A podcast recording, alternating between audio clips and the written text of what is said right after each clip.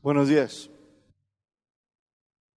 Vamos a seguir estudiando entonces esta carta a los filipenses.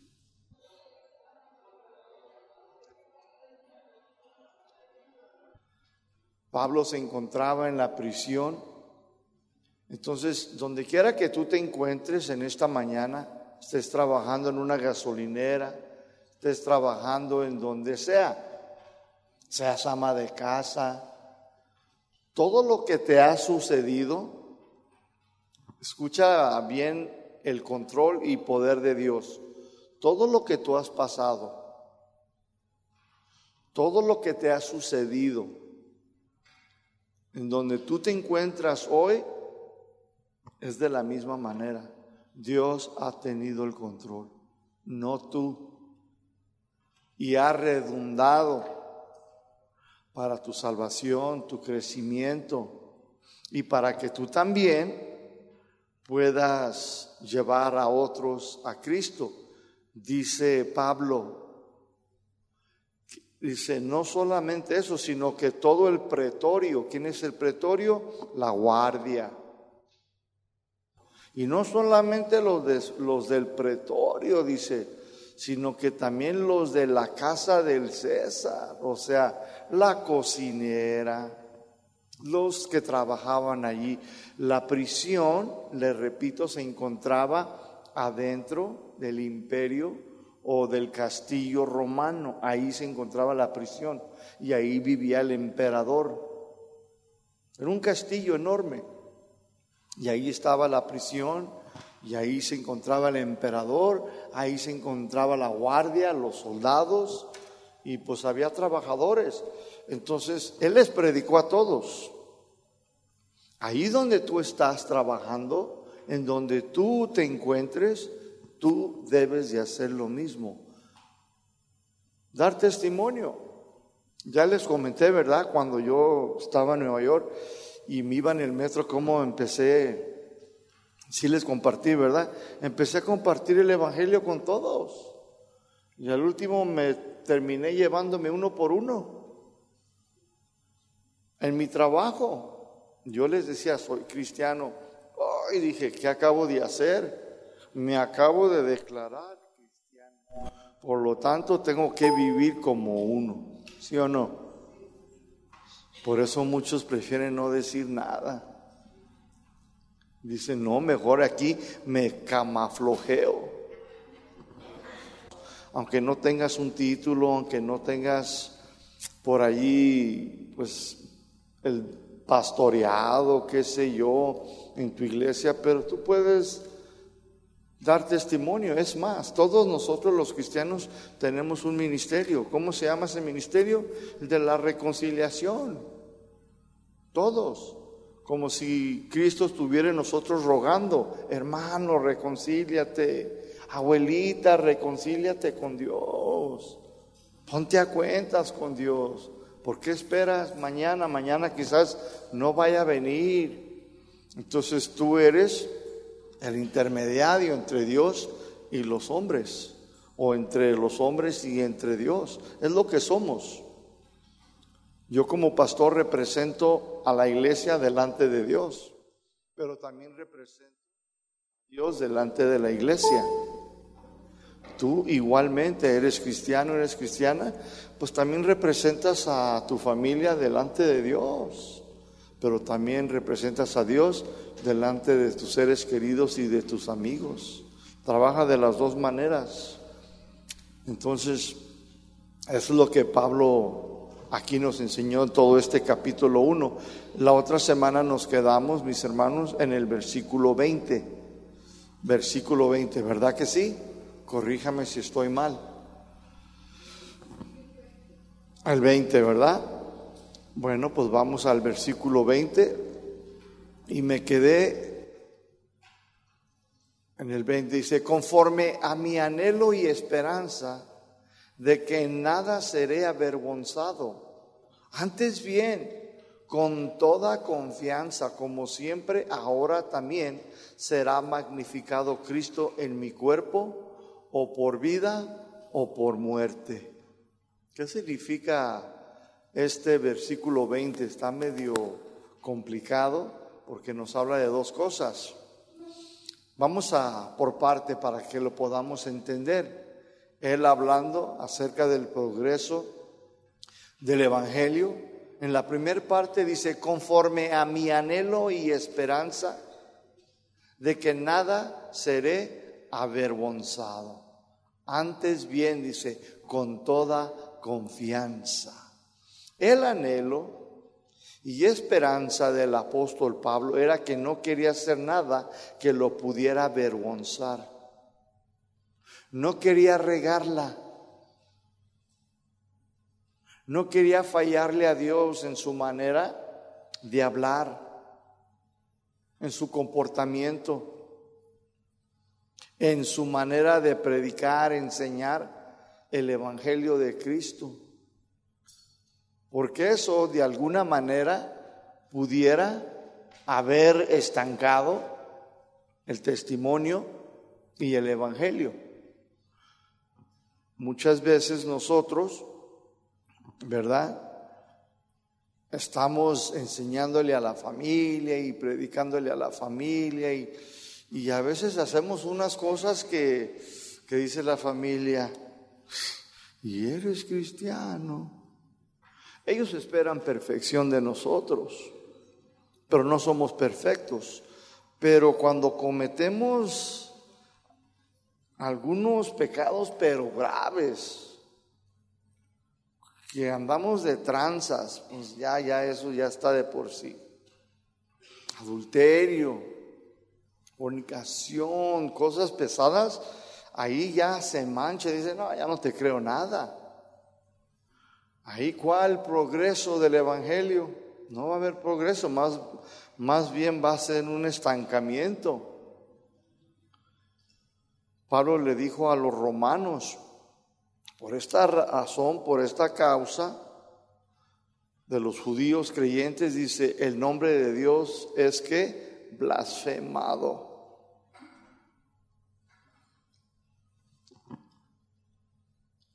Entonces aquí él no quería, mis hermanos, hacer nada que lo pudiera avergonzar, no quería regarla, no quería fallarle a Dios en su manera de hablar, su comportamiento, en enseñar el Evangelio de Cristo. Él confiaba en Dios para que pudiera hablar con confianza delante de todos los que estaban en aquella prisión la palabra de Dios. Él esperaba que Dios lo ayudara, lo respaldara. Él solo quería el progreso del Evangelio, que siguiera avanzando, que fuera predicado tal y como el Señor se lo había dado. Así como lo recibí, así debo yo de predicarlo, de enseñarlo. Fue a Él al quien se le concedió. Fue a Pablo a quien Dios escogió por su gracia y le reveló mover la cortina, es lo que significa revelación, remover la cortina, pero ya estaba, ya existía. Y Dios ya nomás le dijo, mira Pablo, ahí está el misterio escondido, el Evangelio, desde el Antiguo Testamento, símbolos, señales, todo estaba allí. Ahora entiéndelo, recíbelo y predícalo, pero hazlo como yo. Y él dice, yo no quiero regarla quiero fallarle a Dios. Yo no quiero ser avergonzado. Qué bonita convicción, ¿no lo crees? Que tomó las cosas a pecho y dice, no, hombre, yo no la quiero regar aquí. Es una gran responsabilidad, mis hermanos. Como ministros, estar acá arriba y yo venir a enseñarte es un privilegio, pero con ello viene una gran responsabilidad. Yo no me voy a dormir, no me voy a acostar hasta que no tenga y hasta donde me alcance lo que significa lo que está diciendo, basado en la palabra de Dios y ayúdame Espíritu Santo, porque solo tú conoces en qué modo la escribió, con qué intención la está diciendo. Acláramelo para entenderlo, para poder enseñar pero sobre todo también a vivir la vida como cristiano, que vayan de la mano los dos, la vida junto con el predicar. Entonces Pablo, mis hermanos, dice, yo no quiero ser avergonzado, yo no quiero hacer mi propia voluntad. Yo quiero predicar lo que, no quiero predicar lo que yo quiero. Pablo no quería ser avergonzado por haber buscado su propio interés, su bienestar o lo que a él le convenía. ¿Por qué? Porque esto lo hubiera avergonzado. Hoy a muchos no les importa. Enseñan lo que ellos quieren, predican su propio mensaje con ideas y conceptos humanos que no son ni bíblicos. Hoy muchos solo buscan su propio interés, buscan su bienestar, que terminan siendo delincuentes espirituales, que hasta da vergüenza hablar de ellos, mis hermanos, y se dicen cristianos. Versículo 20, la segunda parte, dice, como siempre, también será magnificado Cristo en mi cuerpo o por vida o por muerte. El anhelo, el deseo de Pablo era que también Cristo fuera exaltado, glorificado. Si yo vivo o muero, dice, yo quiero portarme siempre con valor para que por medio de mí la gente hable de lo maravilloso que es servir a Jesucristo. Lo más hermoso que ha sucedido en mi vida, y te lo digo con convicción, es haber sido conocido por Él y servirle a Él. Es lo mejor que me ha pasado en mi vida. Dice que yo conocí a Cristo, yo volteo para atrás y se me quebranta el alma se me quebranta el corazón y digo, wow, si me haya sucedido esto cuando yo era joven, no tenía que haber pasado por tantos años en cárceles estatales y federales. Desde los 12 años, niño vago, por todas partes de Estados Unidos. No hay estado por toda la frontera que yo no he estado preso. En verdad, hermanos, Dios sabe que no miento. He estado en todas las fronteras prisionero, en todas, pero de aquel lado, no de este lado. Era de aquel lado. Me querían quemar. Como fui traficante, ese era mi pasado, antes me ponían en cada estado. Una vez me ponían en Luisiana, otra en Texas, Arizona, Waco, Texas, Three Rivers, Tres Ríos, Coahuila, um, todas las prisiones que hay, Colorado, un tal Chapito ahorita, que ya le dieron, esperemos y ¿cuántos creen que alguien le puede predicar? yo conocí traficantes, pero gruesos. Y yo ya era cristiano cuando yo me convertí. Cuando yo me convertí en la prisión, yo le prediqué a un, a un traficante de aquí de Jalisco, que fue el responsable de los primeros túneles. Y se llamaba don José, José Reynoso. Y la familia, su esposa fue la que quedó con todo lo demás. Siguió la señora a los 78 años, siguió ella con todo el negocio haciendo túneles y traficando y lavando dinero.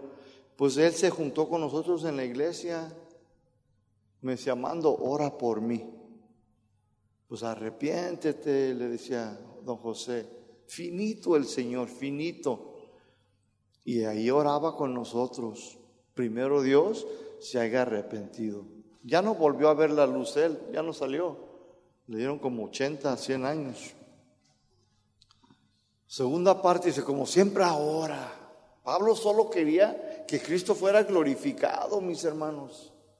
Él solo que es lo que más anhelaba y deseaba que el Señor fuera exaltado. Si yo vivo, yo muero, dice, no importa. Yo lo que quiero es que el nombre de Cristo sea alabado, glorificado. Por eso él quería irse recto, no quería causar vergüenza.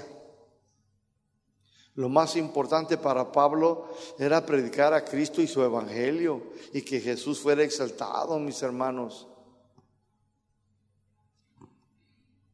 En su manera de hablar, en su manera de vivir, en su manera de comportarse, que la gente dijera, mira, gloria a Dios. Mira Pablo, wow, qué bendición es. No, si ustedes conocieran a Pablo, les impactaría, no se impactaría la vida. Y yo creo que Dios ya les ha dado hombres como Pablo, ¿eh? Yo mis respetos para el pastor Chuy Olivares, la verdad. Y no es porque estoy acá arriba, no. Tiene un don que me da miedo, en el buen sentido.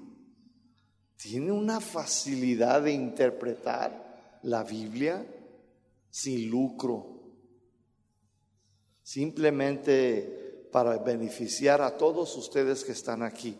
¿Cuánto les costó la clase? De gracia recibió, de gracia les da. Por eso estamos aquí, mis hermanos.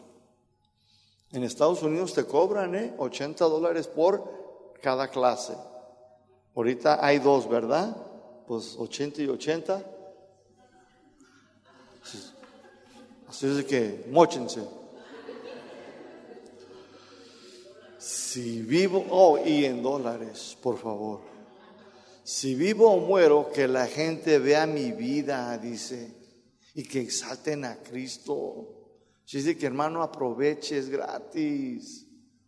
Usted reciba y aprenda, practíquelo, llévelo al terreno de los hechos y si usted vive o muere, que la gente vea su vida y también exalten a Jesucristo.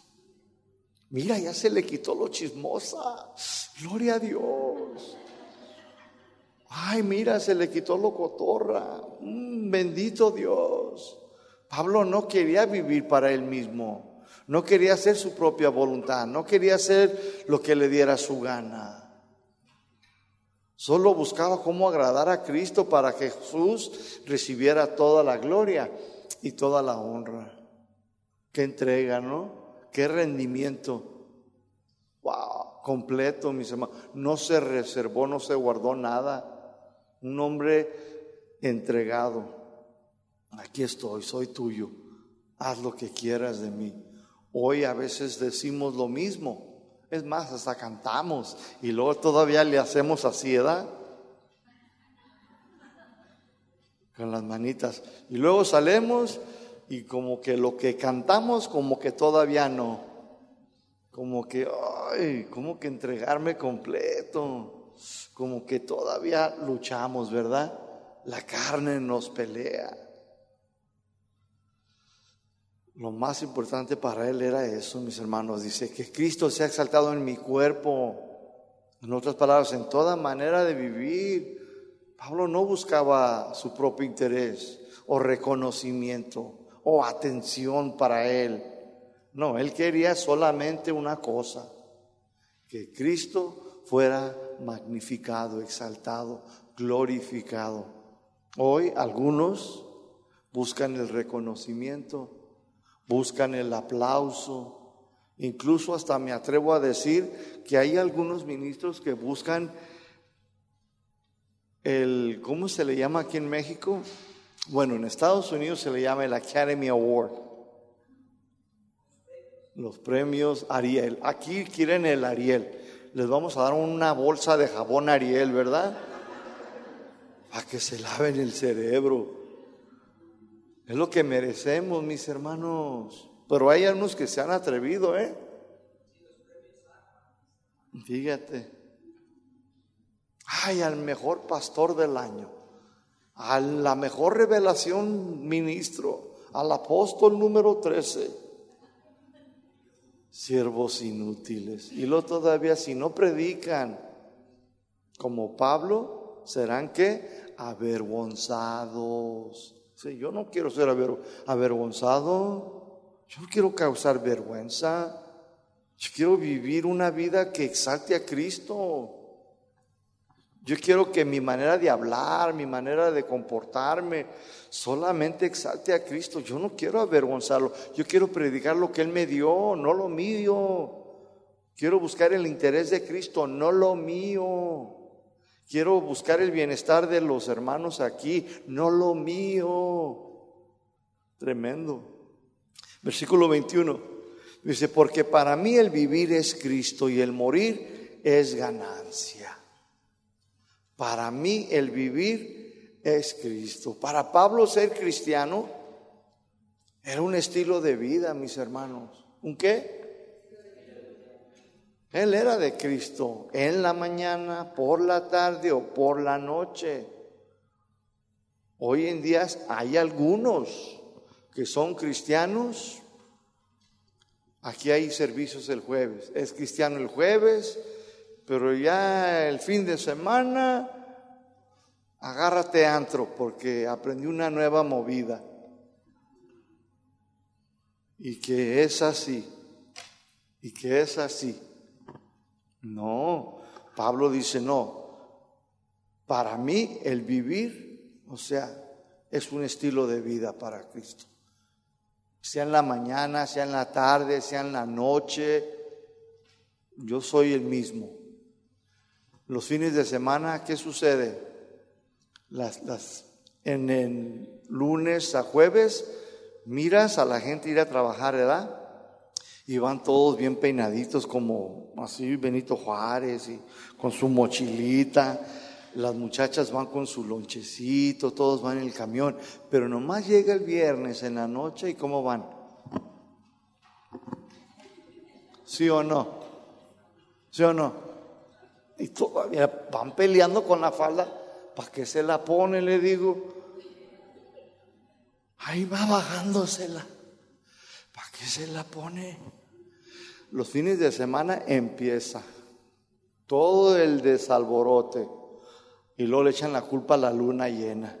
Ay, es que la luna llena, hey, sabe. Para Pablo el vivir en esta vida era vivir solamente para hacer la voluntad del Señor y no la suya propia. Te pregunto, ¿qué es Cristo, qué es Cristo para ti, hermano? ¿Qué es Cristo para ti, hermana? ¿Qué es Cristo para ti, esposa, amiga, madre? ¿Qué es Cristo para ti? Padre, esposo, consejero de familia o jefe. Todo cristiano debe de tener una definición muy clara de qué es Cristo para tu vida. La tienes que tener. Tú tienes que definirte qué es Cristo para mí. ¿Qué es para mí? Mi salvación. ¿Eso es todo? Estamos muy cortos. Para el apóstol Pablo, le voy a decir cinco cosas. Para Pablo, mis hermanos, Cristo debe de ser el origen y centro de la vida. Se lo repito, Cristo debe de ser el origen y el centro de la vida. Número dos, Cristo debe de ser la esencia misma de nuestra vida. Cristo debe de ser la esencia misma de nuestra vida. Número tres, Cristo debe de ser el paradigma o modelo del vivir diario. Él es nuestro modelo.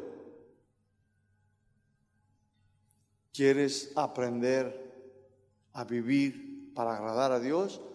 Mira a Cristo.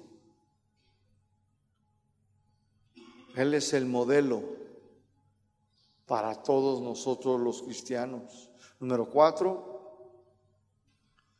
Cristo debe de ser el objetivo o meta para alcanzar. Cristo debe ser el objetivo o meta para alcanzar. Para algunos es una troca lobo, para otros una casa, Ay, entonces el Señor tiene algo en contra de que yo me haga de una troca, de una casa, para nada. Pero cuando esas cosas están por encima de que tú te congregues, de que tú ores, cuando esas cosas están por encima de que tú hagas a un lado las cosas de Dios, entonces ya ahí hay un problema. Dios bendice, mis hermanos. Dios bendice. Alguien diga amén. Dios bendice, sustenta, cuida, protege. Dice que la iglesia es de Él. Dice, yo la sustento, yo la defiendo. Es más, ni las puertas del Hades, ni el chamuco, ni sus achichincles, dice, prevalecerán contra ella. ¿Sí o no? Entonces Él va a cuidar de nosotros. Él va a suplir. Nosotros los cristianos, dice el Señor, no deben ustedes ser como los gentiles. No se preocupen por esas cosas. Su Padre que está en el cielo sabe que tienen todas esas necesidades. Sabe que necesitas techo, sabe que necesitas trabajo y sabes que necesitas ropa. Y Él sabe que algunos necesitan ya un aumento. Tu Padre Celestial sabe. Sabe de todo eso. Tú nada más enfócate, dedícate a buscar el reino de Dios. ¿Qué es el reino de Dios? ¿Cómo ser una esposa? ¿Cómo ser un mejor esposo? ¿Cómo ser un mejor siervo? Y su justicia, hacer lo recto. Dice, yo me encargaré que todo te sea añadido. De verdad, hermanos, Dios hace que las bendiciones vengan a sus vidas. Hace muchos años yo salí de la prisión y recuerdo que empecé a trabajar y me pagaban, me pagaban bien. Y este, pero no era lo máximo que había en ese tiempo. Y yo fui fiel allí. Y luego como a los cuatro años me dice el Señor, el dueño, voy a cerrar, me voy a retirar. Pero yo quiero que tú seas el gerente. Ya aprendiste bastante, lo dominas. Y me dejó ahí como otros dos, tres años, pero después también se cansó más. Ya casi ni venía. Me dice, no, mando, ya voy a cerrar. Entonces me empecé a preocupar, ya era cristiano. Me empecé a comer las uñas. ¿Qué voy a hacer? ¿Qué va a pasar de mí?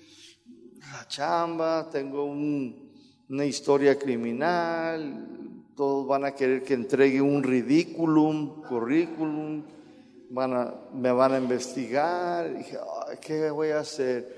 Y estaba así, mire, leyendo el periódico, echándome un Starbucks. Y que llega un Mercedes, se estaciona enfrente de mí. Y yo estaba ahí esperando que llegaran los dueños para que abrieran. Siempre llegaba bien temprano. A veces llego a barrer aquí.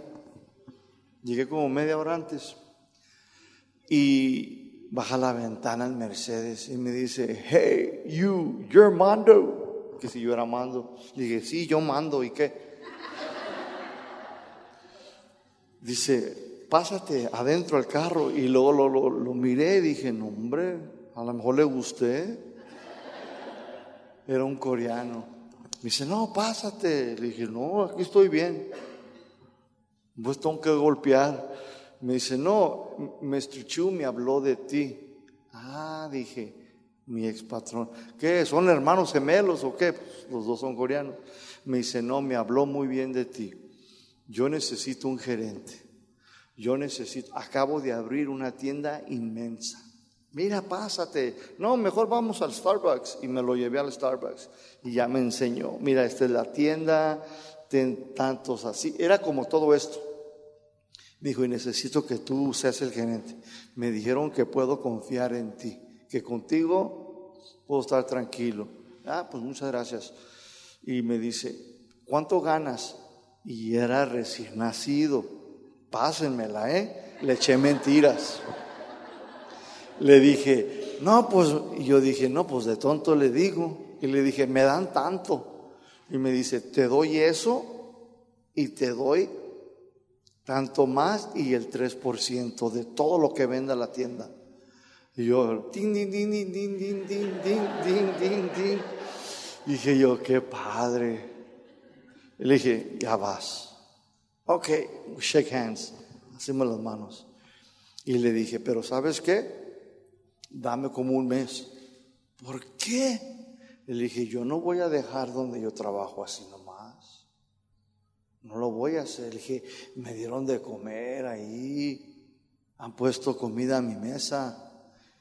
Y me miró y dice, no, ya vente. Dije, no puedo. Debería darme tres semanas para reemplazarme o que ellos me reemplacen. Dice, ¿sabes qué? No me equivoqué. Tampoco me gustaría que me lo hicieras. Le dije, pues es que no es lo correcto. Yo ya era cristiano, ya tenía como unos seis años, cinco años. Me consideraba bebito. Y me fui a la casa jugando bebe leche, bien contento. Entonces fui y le dije a mi patrón, al dueño, y ¿saben lo que me dijo? Me dijo, ¿qué qué? ¿Que te vas? Dice, no, ahorita vengo. Y se fue caminando así medio chistoso. Hasta yo pensé, ¿no será? Todos estos años y no me di cuenta. Y luego viene con su papá y el puro. Mando, que ya te vas. ¿Quién es ese hombre que te ofreció más dinero? ¿Quién te quiere robar? Dije, ay, dije, me gusta que se peleen por mí.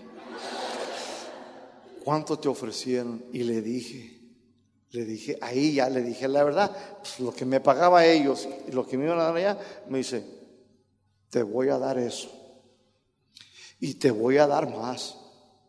Pero vamos a abrir otra tienda y tú vas a ser el gerente de las tres vas a tener más responsabilidades. Y te voy a dar las llaves y tú vas a venir y tú vas a abrir y tú vas a cerrar y tú vas a ir al banco y depositar. Le dije, vámonos recio. ¿Saben qué, hermanos? Cuando llegué a mi casa el Señor me dijo, tuviste que andar pidiendo promoción, aumento. Y yo estaba orando. Siempre que llegaba yo de mi trabajo, me gustaba descansar en el Señor. Me hincaba y, en un sofá que tenía nomás me reclinaba y me ponía a orar. 20, 15 minutos. Gracias Dios. Gracias por las ventas, gracias a descansar en Él. Y el Señor me dice, ¿tuviste que andar haciendo eso? ¿Dónde estabas? Leyendo el periódico, tomándome un Starbucks. ¿Y qué pasó? ¿Tú tuviste que pelear? Ah, un aumento, ya tengo tantos años. Dice, no hiciste nada. Yo lo hice todo porque ya era tiempo. Mírate, si es de que hermano, Dios no necesita tu ayuda, entiéndelo. Él quiere tu obediencia, tu confianza, eso es todo. Obedécelo, confía. Y es lo que Pablo sabía. Yo voy a confiar. Yo voy a esperar en Dios. Por eso le decía, yo sé que por sus oraciones en el 19 dice, voy a ser liberado. Y mi anhelo es que yo no quiero causar vergüenza ni pena al Señor. Yo no quiero causarle al Señor nada de eso. Yo lo que quiero es que Cristo sea glorificado. Y nos quedamos en el 21, ¿verdad? Apenas. ¿Cuatro puntos? Sí, pues eran cuatro nada más, ¿no? Sí, eran cuatro. Eran cuatro, se lo voy a repetir. Para Cristo, mis hermanos, el vivir, número uno, Cristo debe ser el origen y el centro de la vida. Número dos, Cristo debe ser la esencia misma de nuestra vida. Número tres, Cristo debe ser el paradigma o modelo del vivir diario. Número cuatro, Cristo debe ser el objetivo o meta para alcanzar Tenías razón, hay cinco. Y número cinco, Cristo debe ser el premio o galardón de nuestra vida. Ese debe ser tu premio, ese es tu galardón. ¿O creías que era chachita? No, Cristo es nuestro premio. Es que para nosotros está muy lejos, mis hermanos. ¿Cómo que Cristo es mi premio, mi, mi galardón? Es que cuando ya lo tengas a Él en su gloria, en su totalidad de esencia, no, mi hermano. Muchos de ustedes no van a saber si llorar o bailar o cantar. ¿Se han oído esa canción? Yo no sé lo que voy a hacer en ese día, si cantaré delante de ti, Cristo, si me arrodillaré, yo no sé si me voy a agarrar como un niño chiquito dando vueltas y brincos, yo no sé, dice, si me voy a quebrantar y yo pienso que yo me voy a quebrantar. A mí siempre me ha fascinado la historia de aquella mujer que lloró a los pies de Cristo. Es mi historia favorita, es mi vida, es la mía. Que como Jesús, a un hombre como yo, se puso sus ojos y luego para que viniera a enseñar, ¿quién? Ustedes, yo no. Y eso a mí me rompe el alma, me quebranta y por eso le sirvo con gratitud, por amor esclavos por amor. La vida en Cristo, mis hermanos, no es fácil, pero gloriosa. Vivir con Cristo y para Cristo es la clave de una vida fructífera y gozosa. Contrae todas las bendiciones que la vida moderna tiene. Da paz, contentamiento, alegría, triunfos, seguridad, perdón, misericordia, seguridad, etcétera, etcétera y etcétera. Cuando yo volteo atrás, como Pablo lo hizo, y veo mi vida, lo único que miro son triunfos tras triunfos, tras triunfos, tras triunfos. Jamás volví a pisar dentro de una prisión. Serví en la prisión aquí, en el ministerio, fui un año. Siempre me agradó eso. Y fui un año, pero ya no estaba adentro, me venía a dormir a mi casita. Filipenses 1:21, segunda parte. Y el morir es ganancia, dice Pablo. El morir es ganancia. Si la vida en Cristo es gloriosa, es hermosa, es alegría, es paz, aunque también, mis hermanos, tendremos aflicciones sufrimientos, adversidades. Pero dice, pero el morir es ganancia. Pablo está diciendo que morir es mejor. Exactamente está diciendo eso, sí, sí. Pablo está diciendo que el morir es mucho más mejor que estar aquí en esta vida, mis hermanos. Qué linda es la vida cuando solo anhelamos vivir en plenitud para Cristo. Esto solo es posible cuando se está en Cristo. En cambio, de la muerte no queremos ni pensar ni hablar. Solo pensamos en vivir, pero morir es una realidad, mis hermanos, que toda persona debe de enfrentar tarde que o temprano. Más aún, la muerte es parte de la vida misma. Dios ha puesto eternidad en nuestro ser y la muerte es parte de esa eternidad. La palabra morir o muerte viene una palabra griega, apotnesco, apot, apotnesco con cada kilo, apot, A-P-O-D, S-N-E-S, cada kilo O, que significa, escúcheme, separación, separado del cuerpo el alma y el espíritu son separados del cuerpo humano. El cuerpo humano se convierte en polvo, pero el alma y el espíritu, que son inseparables, vuelven a Dios, quien los dio. La vida, mis hermanos, le voy a dar dos puntos. La vida, número uno, la vida continúa más allá de la muerte, va más allá. La vida humana es solamente momentánea. Después vino el pecado y el cuerpo murió. Fue maldecido y fue contaminado por el pecado, pero la vida espiritual interior continúa, va más allá de la muerte. Y el punto número dos, la muerte para el cristiano es una promoción. ¿Quieres una promoción? Todavía no, pastor. La muerte para el cristiano es una promoción.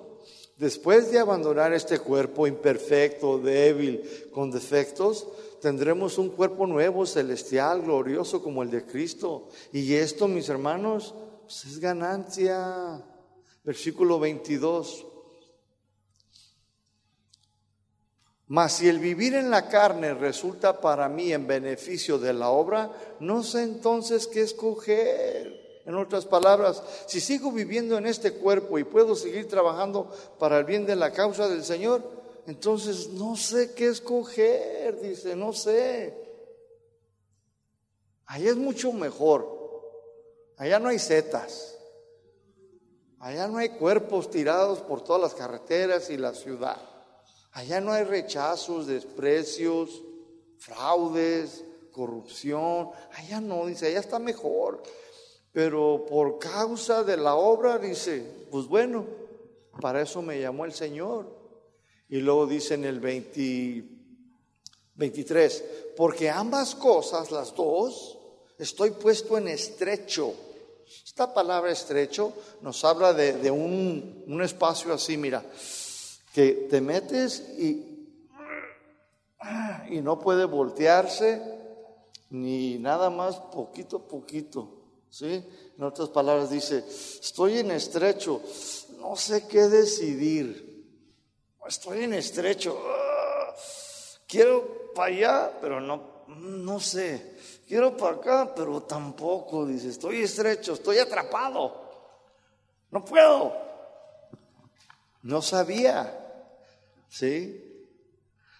No me puedo ni mover, dice, no sé qué decir, me es difícil decidir, ¿me quedo o me voy? ¿Usted qué hace? ¿Se queda o se va? ¿La piensa en edad?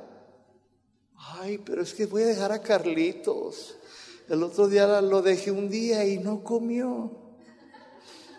Le hace falta ayunar.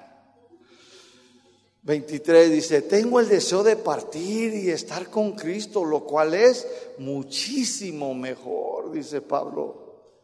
Ya no tendré que soportar al hermano Limón, a la hermana Angustias, ya no voy a enfermarme, ya no tendré que ir al doctor, ya no tengo que ir a pagar las fotos de velocidad o como se llame, fotomulta. ¿Ah? Ya no tengo que ir a que caminar y levantar la de esta de los chuchos en la casa. ay, ¿sí o no? Ya no tengo que aguantar al hermano Perico. Ay, dice, el cual es muchísimo mejor, dice. Es más, dice, ya ni tengo que hacerme un levantamiento de pancita. Es mejor, dice allá.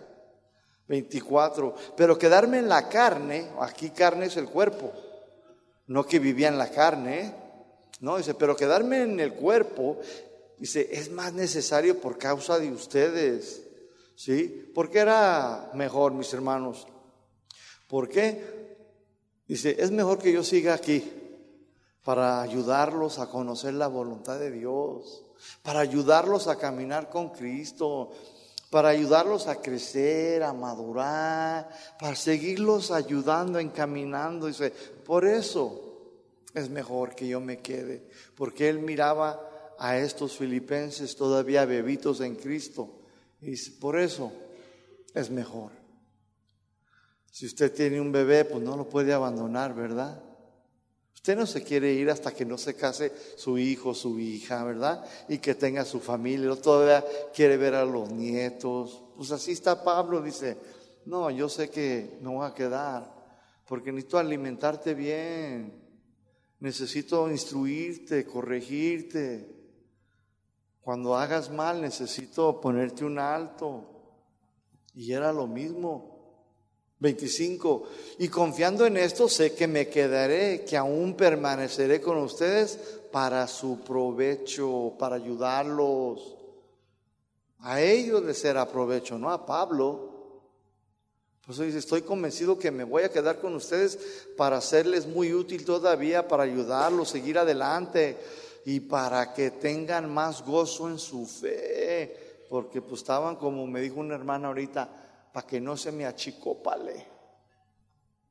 26. Dice, para que abunde nuestra gloria de mí en Cristo Jesús por mi presencia otra vez entre ustedes. En otras palabras, así me van a tener otra vez entre ustedes como un motivo de satisfacción en Cristo Jesús.